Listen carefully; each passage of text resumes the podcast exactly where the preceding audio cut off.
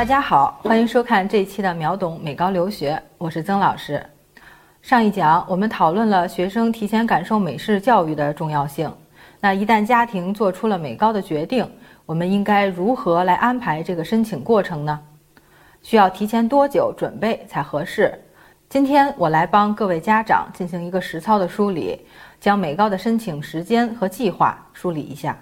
美国的高中呢是四年制。九到十二年级换成中国呢，就是初三到高三。如果想去美国读一个完整的高中，嗯，初二就要开始准备申请工作了，初三就可以正式入读美国的九年级。当然，我们看到很多孩子是在国内读完初三，再选择去美国读高中，他可能选择重读一年九年级。那如果要选择重读九年级的同学，一定要注意你的年龄。因为很多的学校对毕业年龄有严格的控制，从申请的时间规划来看，也是有早晚之分。每年呢九月前后，基本上所有的学校就会把下一年的这个名额开放出来。这个名额呢，其中包含春季和秋季两个类型。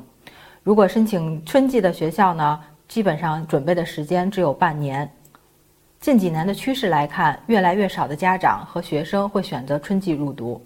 家长们呢更希望孩子去读一个完整的学年，如果能从秋季开始入读，那肯定是最佳的选择。但是如果学校开放了春季名额，他们就会特殊照顾到春季入学的学生。曾经有一个非常优秀的学生错过了秋季的申请，那他选择了春季入读。学校的国际招生老师呢，特意为他制定了一个详细的学习计划，孩子在开学前可以做好充分的准备，这样春季开学时他就可以完全衔接上美国高中的课程。相比较春季入学而言，秋季的入学准备时间就很充分了。所谓早申请，一般是指上半学期申请，那下半学期呢，就要算晚申请了。对于大部分私立走读学校而言，学校呢都是全年滚动招生，没有一个固定的截止日期。但是学校的名额呢是非常有限的，所以越早申请呢，你的机会就会越多。从早申请的时间来看，我们可以从九月份开始准备材料。孩子呢可以利用假期来考一下标化成绩。虽然标化成绩并不一定能保证你被心仪的学校可以录取，但是它呢确实是一个有效的敲门砖。呃，除了标化成绩，学生还可以准备一下自己的个人陈述，简单的介绍一下自己为什么选择去美国读高中，自己有什么兴趣爱好，有什么优点，有什么独特的经历等等。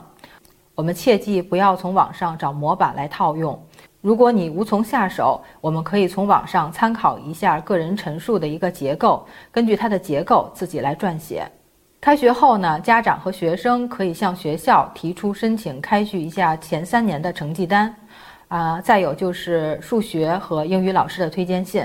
那如果数学老师不能够写出英文版的推荐信呢，也需要家长来协助翻译一下。前面我们提到的标化考试，一般呢都是指这个托福和小托福。对于申请量比较大的私立学校而言呢，英语的标化成绩往往被当作拦截过量申请的一个方法。还有一种情况呢，就是有一些私立学校呢，并不能提供对国际学生支持的 ESL 课程，因此呢，他们会要求学生具有一定的语言能力，直接入读美国高中。所以说，如果孩子有实力考一个托福或者小托福，还是能够拿到不错的成绩，肯定是有助于学校申请的。那如果学生没有时间考托福或者小托福呢，我们还有一个办法，就是考一下 SLAP。SLAB 考试呢是二零一二年被小托福所取代。那近些年来呢，美国私立高中对这个考试的认可度其实还是很高的。他们认为 SLAB 考试才能真正的展示出一个高中学生的水平。那么强迫他们呢去学习托福，实际上是不合理的。呃，上面说了更多的是必备的准备。那么下面我们说说美高的加分项。如果两名学生在学术相当的情况下，那他的业余爱好啊、特长方面的优势可能就会更有助于他申请成功。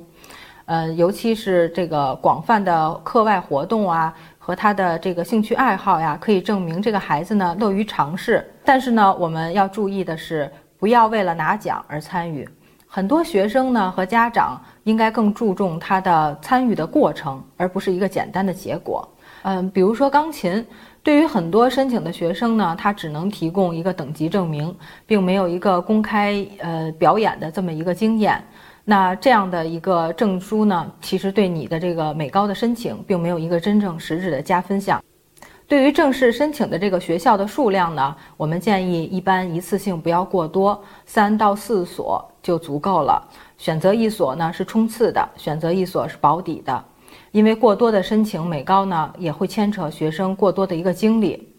还有一个资源呢，对于准备申请的学生和家长来说，可以关注一下，那就是校方定期的来华招商活动，一般呢都是在每年的十月、十一月，或者是来年的三月。